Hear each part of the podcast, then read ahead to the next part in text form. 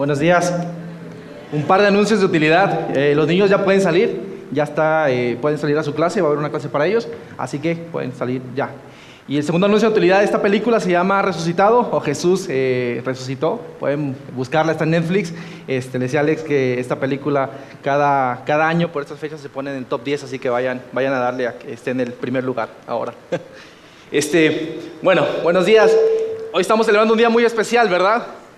¿Cuántos estamos contentos de estar este domingo a las 6 de la mañana alabando al único Dios, al Dios que resucitó entre la muerte? Y quiero, quiero que hagamos lo siguiente. ¿Se vieron la última imagen, verdad? Donde está Jesús en la cruz, está muerto y está ahí este, este guardia viéndolo, ¿no? Viviendo a esa persona muerta. Vamos a imaginar que esto termina aquí, que esa historia termina justamente en esa escena que ya si buscamos eh, eh, en la Biblia no, vamos, no vamos a encontrar ningún versículo más. Vamos a, suponer que esto esta historia termina ahí, con Jesús muerto sobre la cruz. Estoy seguro que más de alguno diría qué escena tan triste, qué historia realmente tan lamentable, tan vergonzosa, una muerte tan dolorosa y que la historia termina ahí. Vamos a suponer eso, ¿no? Con este judío que decía ser el Mesías, que predicó los, últimos tres años de su vida un mensaje tan distinto, con valores tan distintos a lo que el pueblo necesitaba, que murió de, esta manera tan vergonzosa en una cruz, al lado de dos criminales, con personas que, estaban bajo los pies de esa cruz, diciendo horas antes, crucifíquenlo, y que escogieron de hecho eh, que un pecador, que un otro bandido se salvara y no él. Diríamos al ver esta imagen que fue una escena tan dolorosa, que fue realmente una derrota, ¿verdad? Porque tanto que se predicó, que se profetizó de este Mesías y que este Mesías muriera de esta manera y que no pasara nada más, verdaderamente fue una derrota.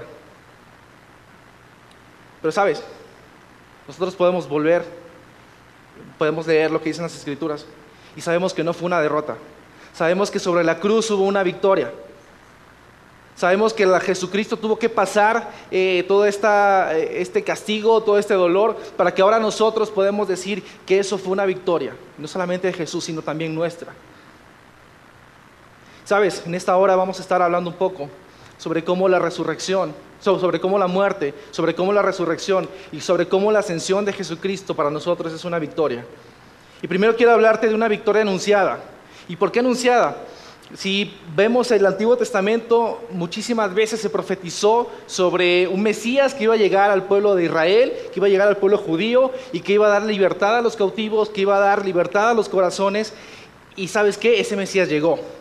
Pero no llegó de la manera en que el pueblo esperaba. Hemos leído, eh, ahora que recién empezamos a estudiar Mateo, que el pueblo esperaba un rey que los cautivara del imperio romano, que fuera, que, diera que quitara la esclavitud y que les diera libertad. Sin embargo, cuando Jesús llega, Él llega de una manera un poco anormal, digámoslo así, como el pueblo esperaba. Porque este, porque este, este Mesías, este Jesús que se hacía llamar el Mesías, empezó a predicar un mensaje bien raro, bien extraño. Hemos leído también que, que, fue de un reino al revés. Un reino en el cual si quieres ser eh, el mayor tienes que servir a tu hermano un reino en el cual tienes que amar a tus enemigos, un reino en el cual tienes que perdonar, un reino en el cual tienes que dar tu vida por los demás. Un mensaje muy distinto al que el pueblo esperaba o al que el pueblo necesitaba. Si tuviéramos que darle una característica a este mensaje que Jesús predicaba eh, en nuestros días, eh, podría ser, ya ven que hay una frase que se llama lo políticamente incorrecto, ¿no? Y que a veces censuran, a muchas personas porque, ¿sabes qué? No fue políticamente este, correcto y lo censuran y, ya lo banean y todo, ¿verdad? El mensaje de Jesús fue políticamente incorrecto porque verdaderamente que escandalizó a todas las autoridades religiosas porque buscaban callarle, porque buscaban aprenderle. Y sabes qué? Lo más raro que me, me, llama la atención que Jesús decía era lo que decía de sí mismo. Y creo que fue lo que más escandalizó a estas autoridades. Porque Jesús decía que era el Mesías, el Mesías por el cual tanto se había profetizado en el Antiguo Testamento, el Mesías eh, por el cual el pueblo esperaba tanto. Dice, ¿sabes qué? Yo soy el Mesías, yo soy el que ha venido a establecer este reino. También Jesús decía que Él era el rey de los judíos. Él lo dijo eh, en bastantes ocasiones que Él era el rey. ¿Se acuerdan de, la escena de, la, de cuando de la entrada triunfal? Él se estaba autoproclamando el rey de los judíos. Y lo más loco que dijo fue que era Dios, que era Dios encargado, encarnado que se había acercado a la tierra, al ser humano. Hay un escritor que se llama C.S. Lewis, y él menciona que la persona, que alguien que diga que es Dios, que va a morir y que va a resucitar, solo puede ser una de estas tres cosas. O es un lunático, o es un mentiroso, o verdaderamente es el Señor, o verdaderamente es el Dios.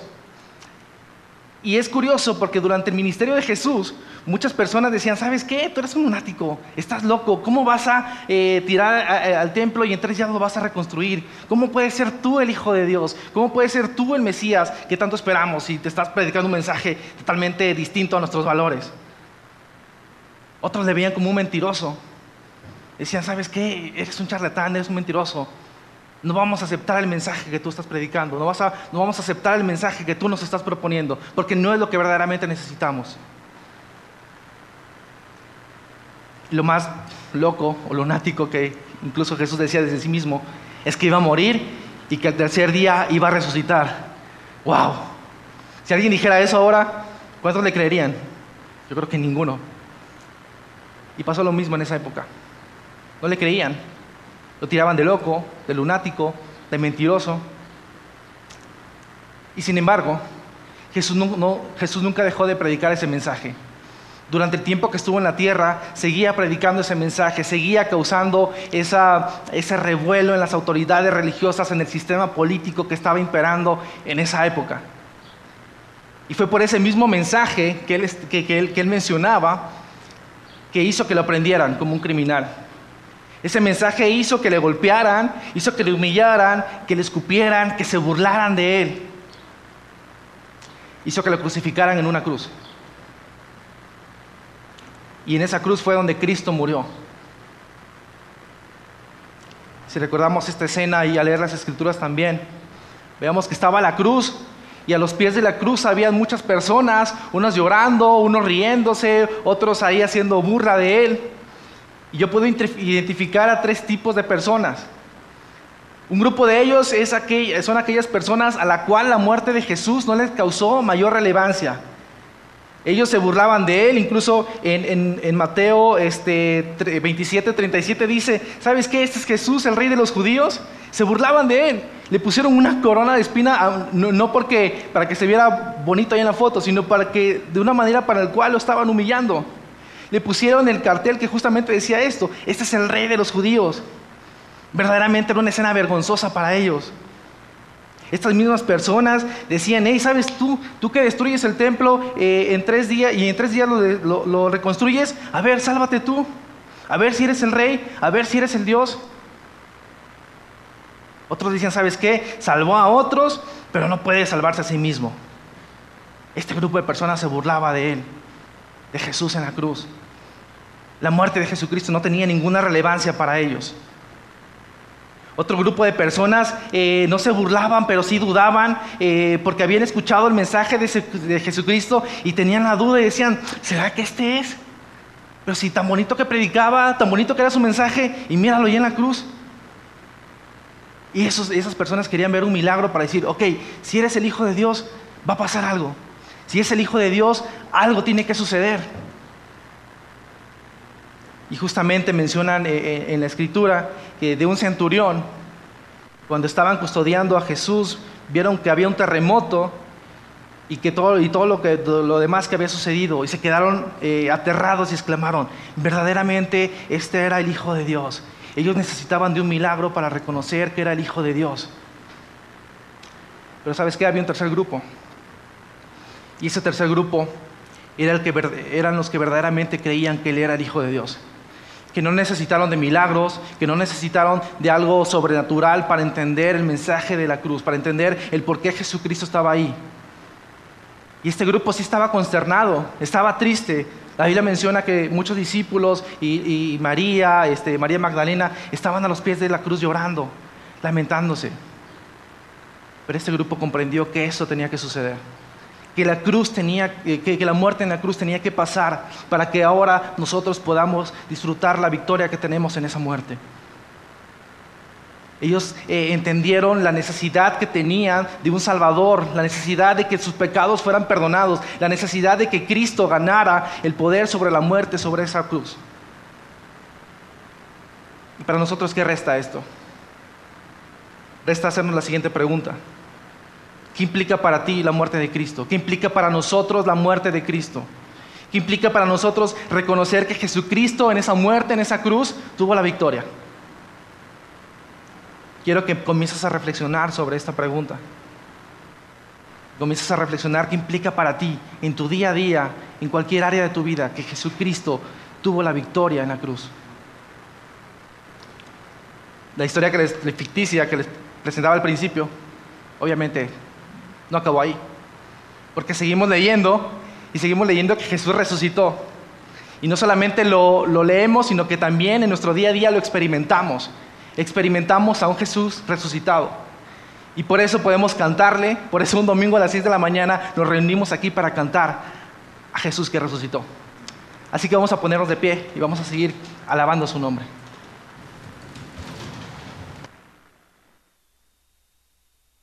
A ver a Jesucristo resucitado, yo creo que más de alguno hubiera puesto una cara así de sorpresa, otros muchos más de alegría. La Biblia menciona en Mateo 28, a partir del, versículo 1, dice lo siguiente, después del sábado, al amanecer del primer día de la semana, María Magdalena y la otra María fueron al sepulcro. Sucedió que hubo un terremoto violento porque un ángel del Señor bajó del cielo y acercándose al sepulcro, quitó la piedra y se sentó sobre ella. Su aspecto era como el de un relámpago y su ropa era blanca como la de la nieve. Los guardias tuvieron tanto miedo que se pusieron a temblar y quedaron como muertos. Y el ángel le dijo a las mujeres, no tengan miedo, sé que ustedes buscan a Jesús, el que fue crucificado. No está aquí, pues ha resucitado tal como lo dijo. Vengan a ver al lugar donde lo pusieron. Luego vayan pronto a decir a los discípulos, Él se ha levantado de los muertos y va delante de ustedes a Galilea. Allí lo verán y ahora ya lo saben. ¿Qué escena tan increíble es esta? La verdad, a veces lo leo y se me pone la piel chinita de imaginar todo lo que pasó por la mente de las mujeres al ver la tumba vacía, al ver que por fin eh, la profecía se había cumplido, al ver que por fin Jesucristo se había, había arrebatado el reino de la muerte. Sobre la cruz, sabes, se vivió la mayor tensión que encontramos en toda la Biblia. Porque sobre la cruz eh, estaban, atrás de la cruz estaban muchísimos años de profecías, muchísimas palabras, muchísimas eh, cosas que apuntaban a una promesa. ¿Y qué tensión se vivió? Porque todos estaban expectantes. ¿Será que va a pasar? ¿Será que al tercer día Jesús va a resucitar? Y al leer la escritura, vemos que sí pasó. Al ver la escritura nos alegramos de leer esta porción de la palabra porque sabemos que no tenemos, eh, no tenemos que ir a visitar el cuerpo de nuestro Salvador porque nuestro Salvador vive. Se levantó de los muertos. Tal cual lo había dicho. Tal cual lo había dicho Jesús de sí mismo, tal cual lo habían dicho los profetas, Jesús pues, venció la muerte, la muerte no pudo retener al dador de vida, Jesús arrebató el poder al reino de la muerte. Me pongo a pensar que en la cruz se vivió una, la mayor batalla cósmica que pudo haber, eh, se pudo haber experimentado jamás. Y Jesús tomando el reino. Jesús diciendo, ¿sabes qué? La muerte ya no es más una, la muerte ya no trae más para nosotros esclavitud. Ya no nos identificamos con la muerte, sino más bien con la vida y con la resurrección de Jesucristo. Y vaya que esto nos trae tremenda felicidad a nosotros. Conocer esa verdad, saber esa verdad. Y me pongo a pensar que, eh, eh, como escenas como esta película, ¿cuál sería la, expresión de los discípulos? ¿Cuál, ¿Cuál, fue la expresión de las personas que vieron a Jesús resucitado? Y uno esperaría que todos estuvieran, eh, así como nosotros, el domingo en la mañana, esperando, estando expectantes. ¿Sabes qué? Ya quiero venir Jesucristo, ya quiero ver su cuerpo resucitado. Y al leer la escritura nos damos cuenta que no. Nos damos cuenta que, por ejemplo, las autoridades religiosas, ¿saben qué estaban haciendo las autoridades religiosas? Estaban haciendo un complot para que nadie fuera a tomar el cuerpo de Jesucristo y se, esparciera el rumor de que Jesucristo había resucitado. Estas autoridades estaban más preocupadas para que no eh, nadie le quitara o desestabilizara su sistema, el sistema religioso que ellos habían creado. Me llama atención también las mujeres. Porque las mujeres no iban a, esperar a Cristo resucitado. ¿Saben qué iban a hacer? Iban a preparar el cuerpo. Llevaban especies aromáticas para que pudieran preparar el cuerpo de Cristo. Ellos esperaban encontrarse con un cuerpo en la tumba. Pero ¿qué de los discípulos? Los discípulos estaban expectantes a que iba Jesús, iba a estar con ellos resucitado. No. La Biblia dice que estaban escondidos, que tenían miedo. Tenían miedo de las autoridades religiosas porque no querían acabar como acabó su maestro. Me llama la atención que cuando las, mujeres van y le dicen, ¿sabe qué? Hemos visto a Cristo resucitado. Ellos le dicen, ¿sabes qué? No, estás mintiendo. No les creo, no les creemos. Es extraña esta reacción, ¿verdad? Uno esperaría que todos estuvieran esperando a Jesús y no. Estaban cada uno creyendo que ya no iban a ver más a Jesús. Y nos llama la atención a nosotros que de este lado de la cruz podemos hacer unas preguntas, podemos juzgarles, decirles, pues qué incrédulos eran. Pues les faltó un poquito de fe, ¿verdad? Claro, porque nosotros estamos de este lado de la cruz y podemos ver al pasado y leer esto. Y sin embargo, Sabes, yo siento que a veces nuestra vida, nuestro mensaje, es como si predicáramos, o predicáramos un mensaje, predicáramos a un Cristo que no ha resucitado. Que nuestra vida no es el reflejo de, una persona que cree que Jesucristo venció y derrotó a la muerte. ¿Por qué creo esto?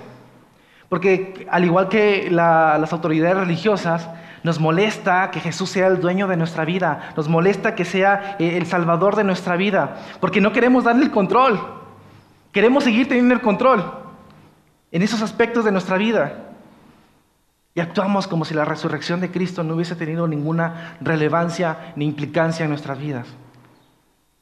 Nos molesta también que Jesús venga y cambie nuestro sistema de valores, ese sistema que tanto nos ha costado crear, que tanto esfuerzo le hemos puesto para que todo salga bien. Y viene Jesús, resucitado, y no queremos darle ese control tampoco. Nos molesta, no, este es mi sistema, yo estoy bien así. O quizás tenemos miedo al sistema de este mundo. Creemos que, este mundo tiene el control sobre todo y que si nosotros vamos en contra de lo que el mundo está enseñando, nos va a ir mal. Y menospreciamos el poder de Dios, el poder que levantó a Jesucristo de la tumba. Actuamos como si la resurrección de Cristo hubiese sido un evento más. Actuamos como si la resurrección de Cristo hubiese sido eh, eso que hacía falta para que la historia terminara en un final feliz y no tiene mayor implicancia en nuestras vidas ni en nuestro día a día. De las personas que te hablé hace un momento, de las mujeres, de los discípulos, me llama la atención cómo su perspectiva cambió cuando se encontraron al Cristo resucitado. Esas mujeres que, que esperaban encontrarse un cuerpo en la tumba, se sorprendieron cuando vieron a Jesús resucitado, pero también se alegraron. Y su primera reacción fue ir a avisarle a los discípulos. Decirles, ¿saben qué? Hemos visto al Cristo resucitado. Se nos apareció un ángel. Esos discípulos miedosos que estaban escondiéndose, que creían que no, que estaban desahuciados, una vez que vieron a Jesucristo, se empoderaron. Nadie pudo detenerles más. Tanto que el mensaje ha llegado hasta nuestros días, ha atravesado fronteras. Porque ¿quién puede parar el poder de Dios? Estaban tan felices de ver a su maestro. Pero para muchos más, la resurrección tampoco tuvo relevancia. Ni ver al Jesús resucitado, ni escuchar del Jesús resucitado, siguieron con su vida tal cual. No tuvo implicancia. Un encuentro con el Cristo resucitado siempre va a transformar vidas. Pasó con las mujeres, pasó con los discípulos, pasó incluso con uno de, esas, eh, de los que pertenecían a esas autoridades religiosas, con Pablo. Él tuvo un encuentro con el Jesucristo resucitado y transformó realmente su vida. Tanto que en, en, 2 de Corintios, eh, a partir del versículo, del capítulo 15, a partir del versículo 16, dice lo siguiente, porque si los muertos no resucitan, tampoco Cristo ha resucitado. Y si Cristo no ha resucitado, la fe de ustedes es ilusoria y todavía están en sus pecados. En este caso, también están perdidos los que murieron en Cristo. Si la esperanza que tenemos en Cristo fuera solo para esta vida, seríamos los más desdichados de todos los mortales. ¿Y sabes qué? Podemos ver la tumba vacía. podemos ver que Jesucristo resucitó. Y no nos sentimos tristes eh, porque somos los más desdichados, sino somos los más gozosos, somos los más felices porque alabamos y exaltamos a un Dios que vive, que venció a la muerte. Y que en Él podemos tener esa victoria que fue confirmada con su resurrección. La muerte, la, eh, eh, victoria este, fue anunciada por la muerte de Cristo. Y ahora con su resurrección, la, muerte, la victoria fue confirmada. Porque todo lo que Jesús dijo ser de sí mismo, Él lo cumplió. Y ahora la siguiente pregunta es esta. ¿Qué implica para ti la resurrección de Cristo? ¿Qué implica para ti saber que Jesucristo venció la muerte y que el pecado ahora ya no tiene la potestad de este mundo, sino que Dios entregó toda la plenitud en la obra de Cristo, en la resurrección de Cristo?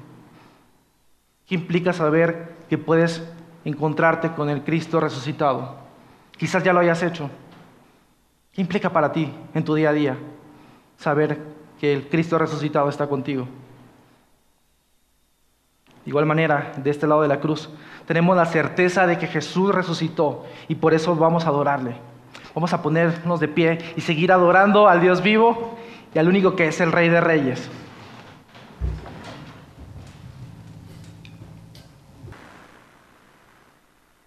Perdón por spoilarles el final pero Cristo gana. Él ha resucitado, como dijo Daniel, no solamente ha resucitado, sino que ahora está a la diestra del Padre. Y sabes, cada vez que llegamos y miramos al cielo, miramos las estrellas, podemos entender lo vasto que es este universo. No me acuerdo si estaban, si estaba nublado o no, pero algunos llegaron a una hora que todavía se podía ver las estrellas. Y me encanta poder ver esa diferencia, llegar en oscuridad, pero cuando salimos de este lugar ya podemos escuchar los pájaros cantar, ya sabemos que hay luz, ya sabemos que un nuevo día ha amanecido. Y este nuevo día es un, es un nuevo día donde celebramos aquel día que la historia se partió en dos. Y ese día, ese día de resurrección y aquel día cuando Jesucristo ascendió al cielo para tomar su lugar a la diestra del Padre, fue el día en que la historia se partió en dos. Fue el día en que nada pudo seguir igual. Y me encantó cómo terminó esa última escena. ¿Crees esto? Pues yo creo que yo no puedo seguir igual. Yo creo que a la luz de esto, todo tiene que cambiar.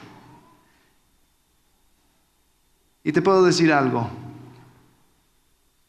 Yo no sé cuáles eran los cuáles son los temas con el cual estás luchando, cuáles son las preocupaciones que tienes, las cosas con el cual llegaste en esta mañana.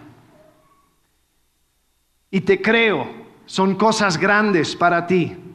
Quizás tú sientes que tu mundo se derrota, tu mundo se está cayendo a pedazos. Pero te puedo asegurar que cuando pones tu vida a la luz de la muerte, resurrección y ascensión de Jesucristo, esas cosas, así como dice el apóstol Pablo, son tribulaciones leves y momentáneas. Son cosas pequeñas a la luz de la gran historia en el cual nos encontramos. En Lucas 24, versículo 44, describe esta última escena que vimos. Dice, después Jesús les dijo, esto es lo que yo les decía cuando todavía estaba con ustedes, que era necesario que se cumpliera todo lo que sobre mí está escrito en la ley de Moisés, en los profetas y los salmos. Entonces les abrió la mente para que comprendieran las escrituras y les dijo, así está escrito que el Cristo padecerá y resucitará de entre los muertos al tercer día y que en su nombre se predicará el arrepentimiento para el perdón de los pecados a todas las naciones, comenzando desde Jerusalén. Ustedes son testigos de estas cosas. Por tanto, yo enviaré sobre ustedes la promesa de mi Padre, pero ustedes permanezcan en la ciudad hasta que sean investidos con poder de lo alto. Entonces Jesús los condujo fuera de la ciudad hasta cerca de Betania Y alzando sus manos los bendijo. Y aconteció que mientras los bendecía, se separó de ellos y fue llevado hacia arriba, o se fue llevado arriba al cielo. Ellos, después de adorar a Jesús, regresaron a Jerusalén con gran gozo y estaban siempre en el templo alabando a Dios. Sabes, la muerte fue el precio de la victoria. La resurrección fue la confirmación de la victoria. Y su ascensión fue la garantía de que Él estaba reinando. En Mateo termina esta misma escena con Jesús diciendo, toda autoridad me ha sido dada en el cielo y en la tierra. Y Jesús podemos estar confiados que reina hoy. Sabemos, porque aunque Él se fue, no nos dejó solos. Nos dejó su Espíritu Santo. Nos dejó su poder. El libro de Hechos va relatando cómo llega el Espíritu Santo eh, y, y llena a cada persona que ha puesto su fe en Él. Ahora ya el templo no era el lugar donde moraba la presencia de Dios, sino que cada uno de nosotros, cada persona que ha puesto su fe en Jesucristo, es templo. Es el encuentro del cielo y la tierra. Es aquel lugar donde se mezcla lo humano y lo divino. En nosotros, en cada uno de nosotros. Y por medio de esa, ese fenómeno de Dios en nosotros, nosotros podemos vivir vidas diferentes.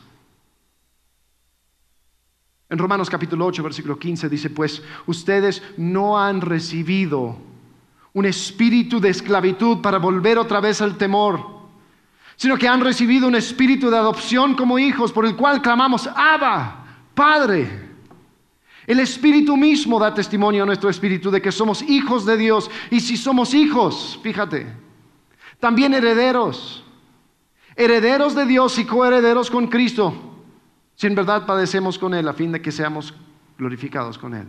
Ahora, curioso, herederos de Dios y coherederos con Cristo.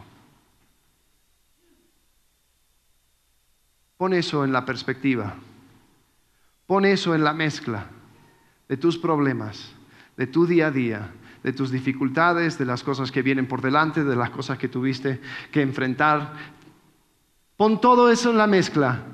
Pon tu nombre y después la descripción. Heredero de Dios, coheredero con Cristo. ¿Cómo cambia? ¿Cómo cambia? ¿Cómo cambia tu, tu manera de mirar al mundo? Te puedo decir cómo cambiaron la vida de los apóstoles. Cada uno de ellos estaban dispuestos a morir una muerte horrorífica Y ellos murieron esa muerte porque cada día ponían en perspectiva su vida. Cada día celebraron la muerte, resurrección y ascensión de Jesucristo. Me encanta poder celebrar esto todos juntos. Me encanta poder apartar un día en el año para poder declarar, Cristo ha resucitado, ciertamente ha resucitado. Pero sabes, estos son palabras que te tienes que decir cada día. Y cuando llegan esos momentos, poder decir, Cristo ha resucitado, yo puedo enfrentar esto. Cristo ha resucitado, esto es algo momentáneo. Cristo ha ascendido y Él reina. Y nada se escapa de su vista. El Espíritu es la muestra, es la garantía de que el pago se efectuó de que la victoria fue asegurada y que ahora podemos vivir cada día con la seguridad de que la vida eterna ya ha comenzado, porque nuestro espíritu se unió con Dios para nunca más separarse. Todo aquel que ha puesto su fe en Jesucristo, su vida eterna ya ha comenzado. Amén. Te quiero decir algo la resurrección de Cristo puede ser ignorado, pero no puede ser negado. Si tú eres de aquellos que dicen, yo tengo muchos problemas intelectuales con que un hombre resucite, te voy a plantear una más difícil. Imagínate miles de millones de personas creyendo y declarando a Jesucristo. Imagínate todos los seguidores de este tal Jesús de Nazaret, muriendo muertes horroríficas y de esa primera iglesia, arriesgando absolutamente todo sobre la base de una mentira. Eso requiere más fe de un hombre diciendo que iba a morir y resucitar y sí lo hizo. Y ahora está a la diestra del Padre. Podemos entrar en detalles acerca de los relatos históricos y la confiabilidad de esas cosas, pero sí te digo algo, si tú quieres negar la resurrección de Jesucristo sobre la base de evidencia, te voy a decir que tú tienes que negar absolutamente todo, tienes que negar, tienes que cuestionar si Julio César existió, tienes que negar todo, todo, todo tipo de cosa, lo tienes que negar, porque no hay dato más seguro que la muerte y resurrección de Jesucristo en la historia. Algo sucedió, algo pasó. Y sabes, ese algo es algo que nos sigue impactando hasta el día de hoy. Voy a terminar leyendo Efesios capítulo 2, versículo 5. Dice, aún cuando estábamos muertos en nuestros delitos, nos dio vida juntamente con Cristo. Por gracia ustedes han sido salvados. Y con Él nos resucitó y con Él nos sentó en los lugares celestiales en Cristo Jesús. A ver, quiero que pauses por un segundo. ¿Viste la progresión? Chécalo de vuelta. Aún cuando estábamos qué? Muertos. En nuestros delitos nos dio vida juntamente con Cristo. Y con Él nos qué? Resucitó, dice versículo 6. Con Él nos resucitó. ¿Y después qué? Nos sentó en los lugares celestiales en Cristo Jesús. ¿Te das cuenta?